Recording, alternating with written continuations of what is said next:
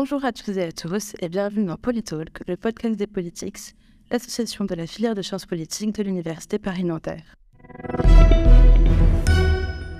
Aujourd'hui, nous sommes en compagnie de Guillaume Cornu. Bonjour. Bonjour les Politics. Alors, vous réalisez une thèse de sciences politiques à Paris-Nanterre en partenariat avec l'Institut des sciences sociales du politique depuis 2019.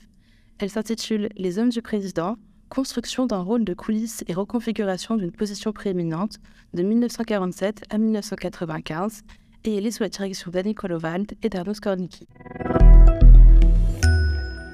Aujourd'hui, vous allez nous présenter un article intitulé Conseiller le président, publié en 2022 dans La Vie des idées, et que vous avez également présenté lors de la conférence 2022 du European Group for Public Administration. Oui, tout à fait. Donc, euh, on m'a proposé euh, d'intervenir lors de ce congrès suite à la publication de cet article. C'était dans un, panel coordonné par Jean-Michel Emery 12 ans, Hussein Kassim et Marie Gorançon sur la coordination du travail gouvernemental en Europe. Et donc, euh, j'ai présenté ce, travail sur euh, les conseillers présidentiels et leur rôle vis-à-vis du travail gouvernemental au, début de la Ve République. Donc, vous l'avez dit, le cadre de cet article est le début de la Ve République. Quelles sont les particularités de ce contexte pour la répartition des responsabilités dans la direction de l'État? C'est d'abord un contexte de crise politique. Euh, c'est la guerre d'Algérie, le retour au pouvoir de, Charles de Gaulle dans ce contexte de crise, il faut euh, véritablement, pour comprendre cette répartition du pouvoir, euh, prendre en compte quelle est la, position euh, de De Gaulle, ce qui permet son retour. Et là-dessus, je suis les travaux de, Brigitte Gaïti hein, et de Michel Daubry. C'est une délégation à De Gaulle par les partis politiques de la 4ème République de la résolution de la question algérienne. Autour de lui arrive à se cristalliser euh, cette question. On espère qu'il va euh, pouvoir euh, la, résoudre. Alors ça lui permet d'avoir une prééminence très, très importante, c'est d'avoir un pouvoir charismatique, mais c'est un charisme, comme l'appelle Daubry, qui est indirect. C'est-à-dire que ses qualités charismatiques, donc c'est-à-dire celles que l'on croit qu'il détient, elles ne sont reconnues que dans la mesure euh, où des partis politiques euh, lui délèguent cette capacité à résoudre la crise algérienne. Par conséquent, il est extrêmement euh, dépendant de cette situation et des soutiens politiques qui soutiennent sa, prééminence. Des soutiens qui sont très larges, hein, alors à l'exception du Parti communiste. mais donc, on voit à quel point, dans cette interdépendance, sa prééminence, au fond, elle est fragile. par conséquent, elle est sensible à la moindre variation des soutiens politiques. Alors il se passe euh, deux choses qui vont euh, sensiblement changer euh, cette configuration politique. Premièrement, c'est l'élection d'une majorité gaulliste en octobre 58 au, Parlement, qui du coup va permettre d'avoir un soutien beaucoup plus important à la prééminence de De, Gaulle. et qui était en fait assez inattendu. Deuxième modification, c'est le fait qu'il y ait la constitution de la, de la République et surtout que De Gaulle passe de président du Conseil à chef de l'État, président de la République. Et ça aussi, c'est un élément très important parce que euh, le président de la République n'est plus responsable devant le, Parlement.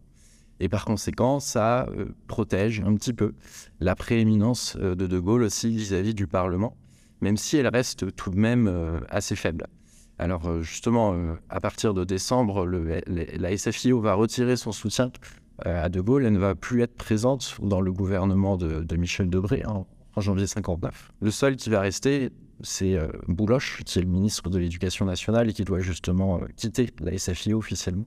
Et donc, on trouve beaucoup plus de, ministres des ministres gaullistes de l'UNR, l'Union pour la Nouvelle République, des ministres du MRP, des républicains indépendants, Antoine Pinet, quelqu'un de très important, ministre des Finances. Le problème pour De Gaulle, néanmoins, c'est qu'il arrive donc dans cette position de euh, reste tout à fait à inventer en fait. Le président de la République, sous la troisième et, la quatrième, même si son rôle a été un petit peu euh, renforcé au sortir de la Première Guerre mondiale, ça reste quelqu'un de politiquement euh, très faible en fait, et qui n'est pas intégré à proprement parler au, travail gouvernemental. On peut deviner à la composition du cabinet de Gaulle que ses intentions euh, d'investissement, son rôle présidentiel vont changer. Il y a un changement brutal qui va apparaître. C'est que le cabinet présidentiel va quadrupler. en effectif. On va passer d'une petite dizaine de membres à une quarantaine. Pour les conseillers présidentiels que, j'étudie, on va se rendre compte que ce n'est pas du tout logique pour eux d'être présents à l'Élysée. Parce que ces postes, là aussi, sont nouveaux. Ils ne savent pas quoi en attendre, ils ne savent pas trop ce qu'ils vont y faire. Ils ne savent pas trop ce que ça représente au cours de leur carrière, ce passage par euh, l'Élysée. Et puis surtout, ils ont affaire à un Premier ministre qui euh, est politiquement puissant, c'est Michel Debré, et qui va en fait investir son, son, rôle de Premier ministre plutôt comme un président du Conseil, puisque bah, c'est ce que l'on hérite de la quatrième République dont on sort euh, tout juste. Et donc ça, ça va considérablement limiter la, capacité d'action des conseillers présidentiels au, gouvernement. Donc le rôle de conseiller se positionne au sein d'une lutte de pouvoir. Quels sont les enjeux particuliers de ce rôle et ses limites?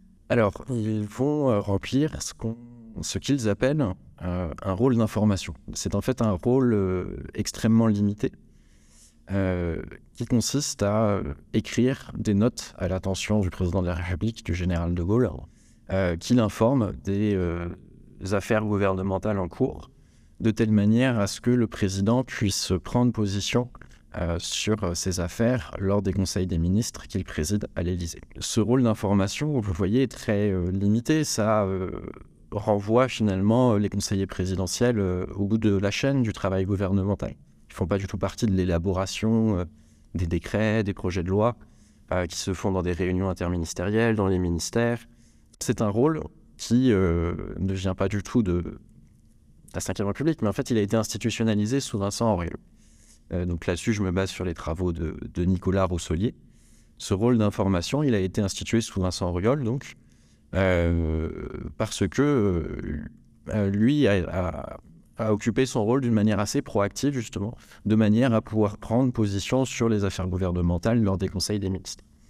Et alors ça, rien que ça, à l'époque, c'était un enjeu. L'enjeu pour les conseillers présidentiels sous la quatrième République, c'est du coup d'avoir accès aux informations, de telle sorte à ce qu'ils circulent du gouvernement jusqu'à l'Élysée. Et ça, ça n'allait pas du tout de soi. Et on voit au début de la Ve République que euh, même là, ça ne va pas encore de soi. Dès février 59, euh, euh, on trouve dans les archives une note de De Gaulle à Michel Debré qui lui demande, mon cher Premier ministre, euh, envoyez, s'il vous plaît, euh, les informations qu'il faut euh, à l'Élysée pour que je puisse prendre position en Conseil des ministres. Donc on voit que même ça, pour eux, c'est un enjeu. Ce qui fait que pour les conseillers présidentiels, ils sont véritablement limités. Les contraintes normatives de leur rôle sont, très fortes. C'est vraiment des interdits qui leur empêchent d'aller travailler avec les ministères, d'aller dire au ministre, le président, que vous fassiez ci, vous fassiez cela. Euh, donc voilà, des contraintes normatives très fortes et qui s'expliquent vraiment par euh, la place que prend euh, le Premier ministre et les ministres dans le travail gouvernemental. Vous dites même que le rôle de conseiller est défini par un interdit. Est-ce une manière dont la lutte de pouvoir se fait ressentir pour les conseillers? Ça, fait partie des, choses qui les ont fait se demander ce qu'ils font à l'Élysée finalement en janvier 59. Comment est-ce qu'ils vont prendre en main leur rôle? Comment est-ce qu'ils vont le jouer? Puisque des contraintes normatives, ça ne définit pas comment quelqu'un va effectivement jouer son rôle. Reste à, savoir ce, ce qu'il va faire. Alors, les conseillers auxquels je m'intéresse dans le papier, euh, ce sont ceux qui sont exclus de ce qu'on appelle le domaine réservé. Donc, vous savez, le domaine réservé, c'est ce qui avait été euh, proposé par euh, Chaban Delmas aux assises de l'UNR pour délimiter un, domaine d'affaires gouvernementales dans lesquels les, députés n'ont pas le droit d'intervenir et, d'empêcher euh, De Gaulle de faire ce qu'il veut. Ces affaires, hein, c'est la guerre d'Algérie, les affaires algériennes, euh, et puis euh, la, diplomatie. Ça, il semblait relativement évident que pour des conseillers qui travaillaient sur ces questions-là, d'aller à l'Élysée. C'est aussi relativement évident dans la mesure où, précédemment, sous la quatrième République, le président de la République avait assez investi les questions d'affaires internationales. Moi, ceux que j'étudie, ce sont ceux qui sont exclus du coup du domaine réservé, euh, qui donc travaillent sur les questions qu'on dit euh, d'intérieur, euh, donc l'économie, l'éducation nationale, etc. Alors, déjà, c'est tellement inattendu pour eux d'aller là-bas qu'ils sont peu en fait. Ils ne sont que quatre. Alors, c'est Jacques Narbonne pour les questions d'éducation, André Delattre et Jean Méot pour les questions économiques, et puis Pierre Lelon pour les questions de recherche scientifique. Ils vont, à leur manière, euh, en fonction de, leurs ressources, de leur intérêt euh, à jouer leur rôle, euh, prendre possession de, ce rôle de manière très hétérogène. aussi justement parce qu'on est dans une période de genèse où tout a été inventé. Je peux développer les exemples vraiment de deux opposés, qui étaient d'ailleurs deux personnes qui étaient censées travailler ensemble, donc le conseiller technique André Delattre et le chargé de mission Jean Méo. Alors conseiller technique dans la hiérarchie des cabinets exécutifs, c'est un petit peu plus au-dessus et chargé de mission en dessous. En réalité, ce qui va se passer, c'est qu'on voit dans les archives que André Delattre va un petit peu euh, tester son rôle. Or, euh, il, ne va rien se, passer. Et il se rend compte finalement que bah, il va avoir du mal à avoir, accès au président euh, pour faire valoir les fruits de son travail auprès de lui. Et de là, on va voir par conséquent un progressif désinvestissement de, de, son rôle qui va prendre la forme d'une activité moins intense d'écriture de notes. Pour Jean Méo, qui donc devait être son, collègue et son subordonné, les choses sont, différentes. Alors lui, c'est un ingénieur des mines qui a déjà travaillé dans les cabinets ministériels de la fin de la 4ème République. Il était au ministère des Finances. Il a ensuite travaillé dans le cabinet de De Gaulle lorsqu'il a été président du Conseil de juin à décembre 58. Et il a connu du coup dans ce cabinet euh, une extrême euh, une très très large capacité d'action, hein, vraiment être très influent vis-à-vis des ministres. Et lui va euh, d'abord se demander en décembre 58 qu'est-ce que je fais à la suite? Parce que, ben, encore une fois, pas logique d'aller à l'Élysée. Il se demande ce, qu'il peut aller en faire. pas très envie, au bout de deux ans, de trois ans déjà dans les cabinets ministériels, à continuer à y travailler parce que pour ces jeunes hauts fonctionnaires, c'est-à-dire d'une trentaine d'années, euh, le deal, entre guillemets, c'est pour eux de passer 2-3 ans dans un cabinet ministériel en espérant ressortir par le haut, c'est-à-dire avoir une rétribution professionnelle en étant nommé dans un bon poste de l'administration. Euh, alors il se demande euh, que faire? Est-ce que je continue? Est-ce que je reste à Matignon, mais du coup avec Debré que je ne connais pas? Et, lui ne sait pas trop. Est-ce que Debré, est-ce que De Gaulle, je vais à l'Élysée?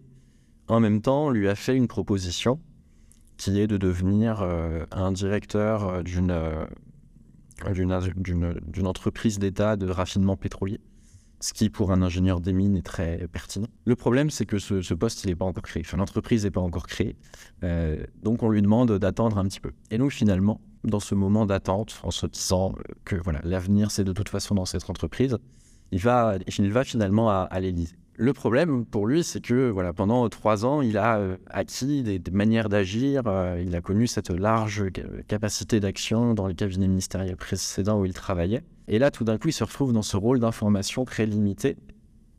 Et lui, on, le voit euh, avoir une, assez forte frustration vis-à-vis des limites de, ce rôle. Alors, il va être très proactif et il va développer tout un ensemble de stratégies pour contourner les, limites de, ce rôle. Il y a donc des manières de contourner les limites de ce rôle? Alors oui, absolument. Et donc euh, euh, là, ça a été tout un, travail dans les archives de voir bah, comment quelles ont été leurs pratiques pendant ces années qu'ils ont passées à l'Élysée. Euh, alors, parmi les quatre que j'ai cités, donc il y en a trois qui vont réussir à contourner les limites de ce rôle. Je peux continuer sur, sur Jean Méo.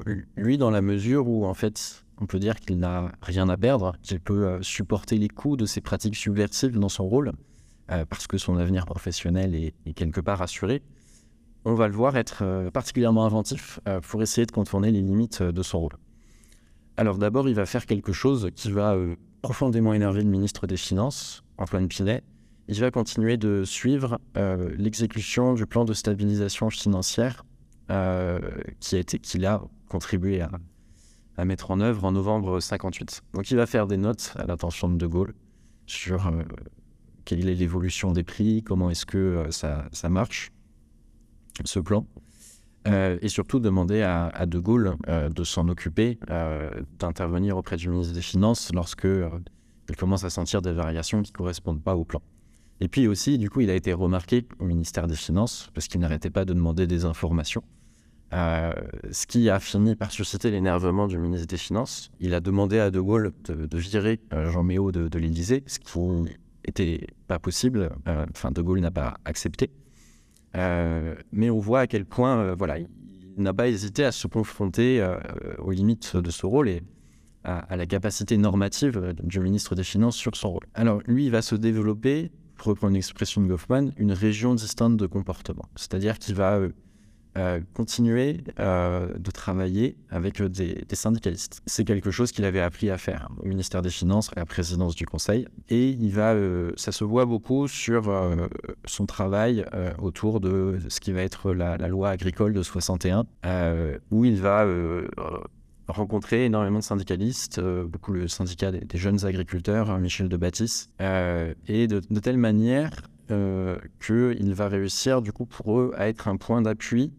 Et ces, syndicalistes vont être un point d'appui euh, pour euh, Méo, parce que ces syndicalistes, eux, sont présents dans les réunions interministérielles où se joue la négociation de cette loi. Et ce qui est important de voir, du coup, c'est que il y arrive d'une part parce qu'il n'a rien à perdre, il ne risque pas grand-chose, d'autre part parce que il a accumulé tout un capital social, des connaissances dans les ministères pour avoir accès aux informations, pour avoir accès aux représentants euh, syndicaux essayer de contourner son. Alors ça, c'est quelque chose qui est aussi vrai de Pierre Lelon, c'est un, mathématicien universitaire qui rentre sur la demande de, Georges Pompidou, secrétariat général de l'Élysée, pour s'occuper du coup de, la recherche scientifique.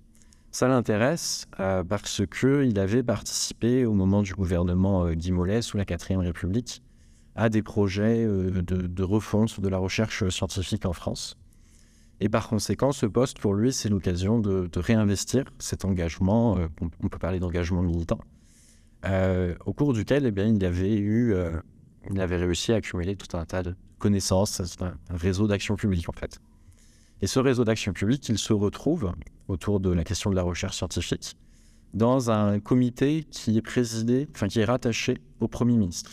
Hein, les, gens qui le forment sont vraiment des, connaissances de, Pierre Lelon. Et donc, par conséquent, lui, il va, c'est la seule exception à ce moment-là, il va pouvoir être présent euh, dans les réunions de ce comité, des réunions interministérielles, parce qu'il connaît justement euh, ces gens qui, peuvent euh, l'intégrer. Le deal, cependant, avec Michel Debré, c'était qu'il ne devait pas trop prendre la parole pendant euh, les, réunions. Avec Jacques Narbonne, on voit tout ce qu'un manque de, capital social provoque comme capacité à contourner son, rôle. Parce que lui, donc, c'est un, agrégé de philosophie qui a d'abord été professeur dans le secondaire à la fin des années 40 et au début des années 50 et puis, dans ce moment de, massification scolaire, qui, commence aux, années 50, euh, il va commencer à travailler à l'université. Euh, mais sans avoir euh, les titres nécessaires pour le faire, et notamment une thèse. Alors il va se lancer dans une thèse à partir des années 50, mais néanmoins on peut dire qu'il se heurte en quelque sorte à, un plein fond de verre dans sa carrière universitaire. Elle est un petit peu bloquée, il est déjà vieux en fait pour une carrière universitaire. Et il se lance au moment du retour de De Gaulle au pouvoir dans la création d'une association, le MNUAC, qui agrège euh, les professeurs euh, et aussi les universitaires qui sont favorables au retour de De Gaulle. Ce MNUAC va l'amener à être euh, en relation du coup avec le cabinet de De Gaulle, président du Conseil. Et donc on va lui proposer, vu que c'est un normalien, philosophe, d'être en fait une plume de De Gaulle pour la rédaction de ses discours lors de ses voyages présidentiels et aussi de participer à l'organisation des voyages présidentiels. Alors ça, ça ne lui convient pas du tout. Il avait d'autres espoirs parce que justement, avec le MNUAC, une fois que De Gaulle est effectivement revenu au pouvoir, il s'oriente collectivement vers la promotion euh, euh, d'un projet de sélection universitaire pour euh, répondre à cette massification universitaire. par conséquent, il va négocier en janvier 59 avec De Gaulle une petite attribution qui est de, lui faire des notes sur les questions d'éducation nationale et supérieure. Et de là, il va promouvoir euh, incessamment euh, par euh, ses notes tout ce projet de, sélection universitaire. Mais en fait, ça va rester lettre morte jusqu'en 62. Alors ça le reste, ça reste lettre morte pendant cette configuration politique-là, parce que justement, lui, n'étant pas du tout issu de, la haute administration, a été, par manque de capital social, comme je disais, incapable de contourner les limites de son rôle. sa seule possibilité euh, d'influence, c'était d'avoir accès au président. Or, un président qui, bah, justement, est occupé par euh, les affaires algériennes, qui est euh, dépendant de ses ministres pour assurer sa prééminence, et un président donc qui ne se verrait pas du tout imposer à un ministre un projet de sélection universitaire qui y serait opposé. Le capital social est donc particulièrement important car il est lié à la fidélité des conseillers à ceux qui les ont nommés. Alors oui, alors la fidélité, c'est un petit peu un, un, mot, valise qui est très utilisé justement par les conseillers présidentiels. Alors plutôt en fait à, la fin de leur carrière, on peut c'est très très fort avec chez les conseillers gauliens qui font sont, partie prenante de, tous ces jeux de construction biographique de soi, euh, mettant en avant leur fidélité gaulliste, euh, leur remise de soi, un homme charismatique, euh, etc.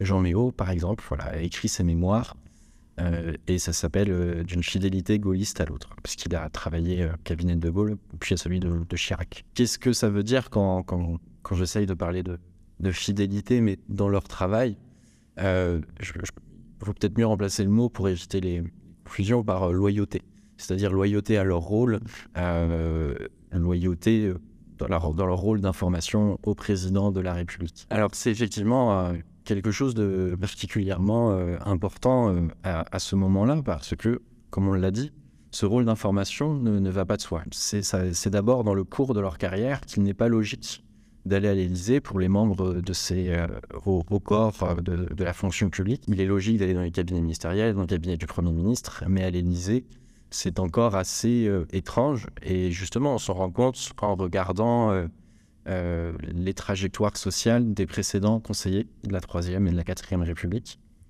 Et on remarque que le profil de Jean Léo d'entrée de l'âtre est assez absent euh, de ces cabinets-là, la troisième et la quatrième République.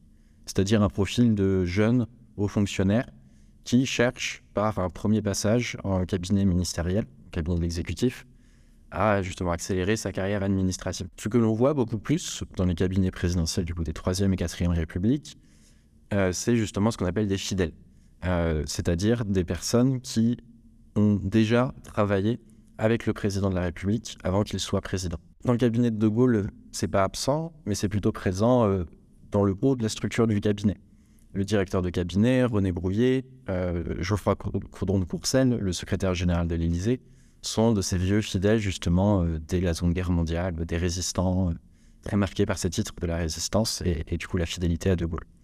Il y a aussi quelques conseillers techniques et chargés de mission qui y ressemblent.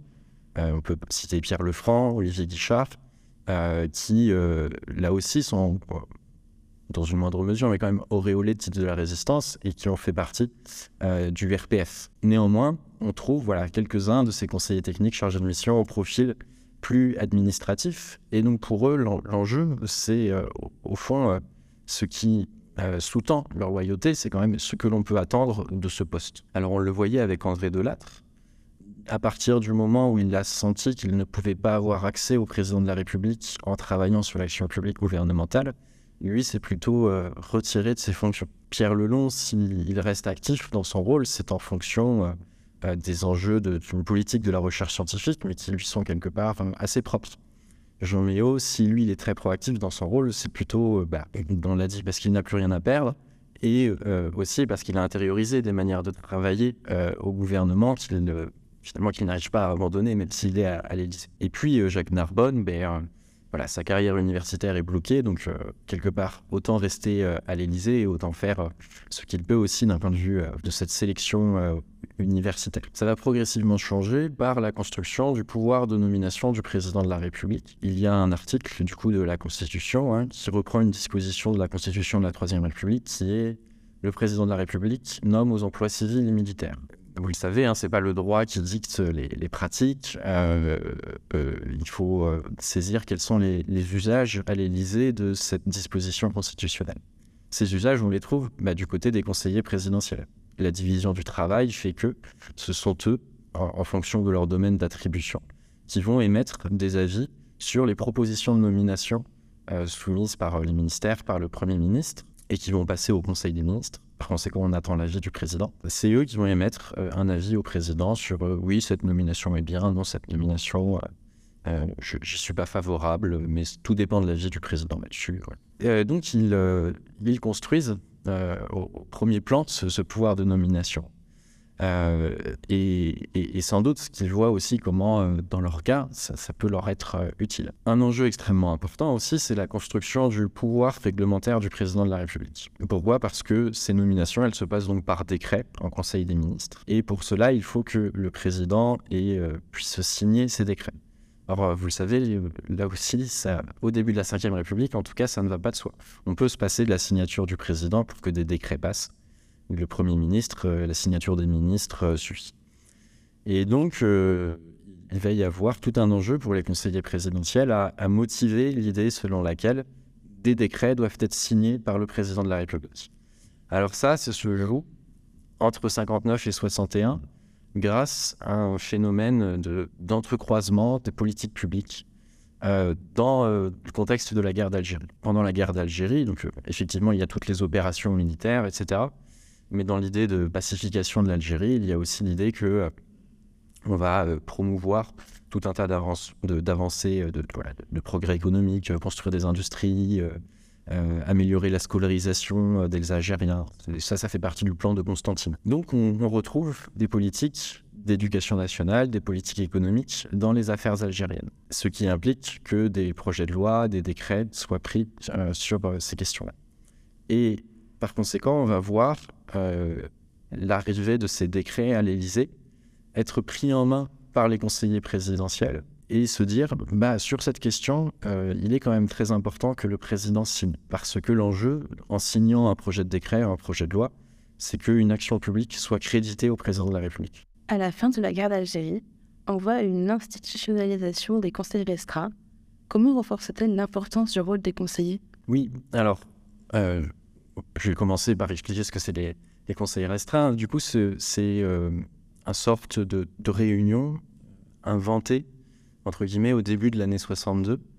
Euh, alors, ce sont des, réunions présidées par le président de la République, tenues à l'Élysée, et qui réunissent des ministres, des hauts fonctionnaires concernés par euh, l'action publique qui est mise à l'ordre du jour de ces conseils restreints. Et ça, c'est très stratégique pour euh, le président de la République et les conseillers parce que là où avant ils ne voyaient euh, des projets de loi, des projets de décret, de l'action publique qu'en fin de course en Conseil des ministres, là ils se positionnent plus en amont de leur élaboration. Parce que le but de ces conseils restreints, c'est d'aboutir à un relevé de décision qui est édité par les conseillers présidentiels, un relevé de décision qui va dire au ministre il faut faire ceci, cela euh, sur euh, l'affaire économique dont on parlait aujourd'hui ou l'éducation nationale dont on parlait euh, aujourd'hui. Alors ça, c'est central pour les conseillers présidentiels et on peut même dire que ce sont eux qui ont contribué à les institutionnaliser. Il est difficile de parler d'invention en 62 parce que finalement, on voit des avatars, des proto-conseils restreints dès euh, entre 59 et, 62. Jean Méo, d'ailleurs, avait essayé euh, d'en proposer un. Euh, c'était à l'automne 59. Et à ce moment-là, en gros, ça avait fait un scandale dans le gouvernement. Le ministre des Finances était opposé, Michel Debré y était opposé. Et donc, ça ne s'était pas fait. Impossible pour les conseillers présidentiels, le président, d'intervenir comme ça à ce moment-là sur ce genre d'affaires publiques. Ce qui change, c'est les, les phénomènes d'interaction entre euh, des politiques publiques qui seraient qualifiées d'intérieur et les affaires algériennes. Voilà, il y a des enjeux économiques, euh, d'éducation nationale dans les affaires algériennes.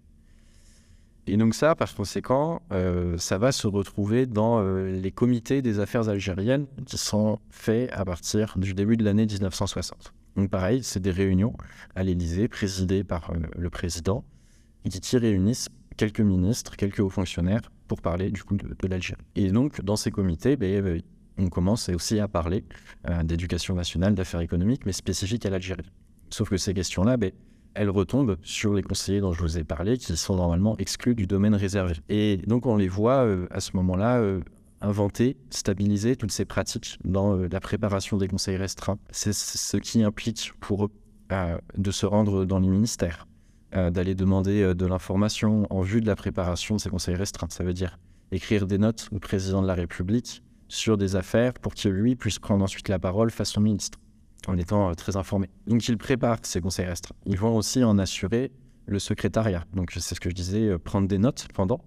Les conseillers présidentiels sont présents au conseil restreint, mais disons que l'ordre protocolaire fait que sous De Gaulle, ils sont dans un coin de la salle, ils sont pas autour de la table. Et puis ils n'ont surtout pas le droit de prendre la parole. Donc dans ce coin de la salle, ils, prennent des notes, on les voit, parfois dans les archives, il reste leurs notes manuscrites qu'ils ont pris sur le moment, et à, partir de ça, ils font un relevé de, de décision. Et en fait, à partir de la fin de la guerre d'Algérie, c'est euh, tout ce, registre de pratiques, on peut parler d'un répertoire d'action des conseillers présidentiels, qui vient se euh, généraliser pour euh, s'appliquer du coup à l'ensemble des conseillers présidentiels. Elle se, généralise justement par ces conseils restreints qui commencent à exister à partir de la fin de la guerre d'Algérie. Ce qui est important aussi, ce n'est pas seulement la fin de la guerre d'Algérie, mais l'arrivée de Georges Pompidou au poste de Premier ministre, qui est à ce moment-là tout à fait dépourvu de capital politique. Hein, c'est De Gaulle qui le propose. Il n'a aucune légitimité à l'Assemblée. Euh, politiquement, la seule position qu'il a occupée, Pompidou avant, c'était être directeur du cabinet de De Gaulle, président du Conseil. Donc c'était vraiment un, inconnu. Euh, et par conséquent, quelqu'un qui était euh, beaucoup plus à même d'accepter toutes les interventions de De Gaulle dans toutes ces affaires qui ne sont pas du domaine réservé. Et donc justement, le domaine réservé, progressivement, n'existe plus. Donc ça, ça, change profondément la donne pour les conseillers présidentiels, parce que ça institutionnalise pour eux un mode d'accès au président de la République. Et, c'est là aussi que se joue justement l'institutionnalisation de leur loyauté. Euh, par l'institutionnalisation des conseillers restreints, ça leur permet d'avoir un mode d'accès au président de la République, donc un canal par lequel ils peuvent faire valoir au président de la République leur travail sur un domaine d'action publique. Ce qui justement manquait typiquement à André Delattre, euh, dont je parlais euh, précédemment au début de l'année 50. Le deuxième aspect que, que ça change pour eux, les conseils restreints, euh, c'est que ils vont avoir des interactions tout à fait différentes avec les membres du gouvernement. Faire de la sociologie des rôles politiques, hein, c'est pas seulement regarder comment les personnes occupent leur rôle.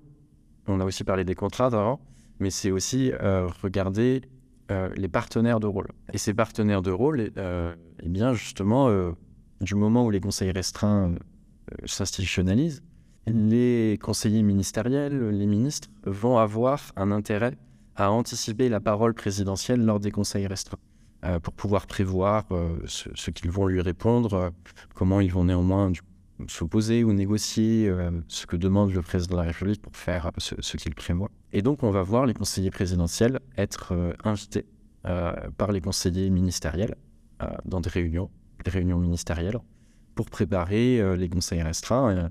et l'idée pour eux étant que ce que va dire le président, c'est ce que dira le conseiller présidentiel dans ses notes à l'attention du président. Donc c'est en ça aussi que les conseils restreints changent fondamentalement la donne pour les conseillers présidentiels, c'est que alors qu'au début de la cinquième, de 59 à 62, ils étaient tout à fait exclus de la production de l'action publique gouvernementale. Là, à partir de 62, ils commencent à avoir le droit à être admis au niveau ministériel, euh, voilà, dans, les réunions où véritablement se joue en fait l'écriture des projets de décret, des projets de loi. On peut s'imaginer que les notes des conseillers sont un matériau très prolifique. Comment les traitez-vous? Alors vous avez raison, hein. en effet, ils peuvent en écrire plusieurs par jour. Euh, parfois elles sont longues. Jacques Narbonne euh, euh, comme un, normalien philosophe aimait bien écrire des notes de plus de 30 pages. Et, il y a une profusion d'archives. En fait, c'est ça qui est assez amusant avec ce sujet, c'est qu'on s'imagine que l'Élysée, c'est une boîte noire, qu'on n'y a pas accès. Le fond de Gaulle, lui, est librement accessible. Et il y a 2800 cotes c'est-à-dire 2800 cartons d'archives avec des notes de conseillers dedans et, pas que. Donc en effet, il faut faire une, sélection assez précise. Euh, par conséquent, je travaille plutôt par cas de conseiller présidentiel. Donc, les débuts de la Ve République dont je vous ai parlé, bon, il n'était que quatre, ce qui m'intéresse. Donc, euh, ça a été euh, voilà, assez long d'accumuler tout un tas de notes pour comprendre au fur et à mesure leurs pratiques. La méthode que j'emploie, on dit que c'est de l'observation historique, d'essayer de reconstituer des pratiques en regardant les, archives. mais néanmoins, voilà, c'est vraiment en essayant de spécifier les cas et en construisant en amont sa problématique de recherche on peut essayer de se sortir de, cette profusion d'archives.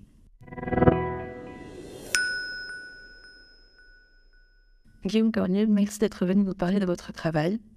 Et on se retrouve euh, très bientôt pour le prochain épisode de Polytalk. Merci beaucoup à vous, c'était un vrai plaisir. thank you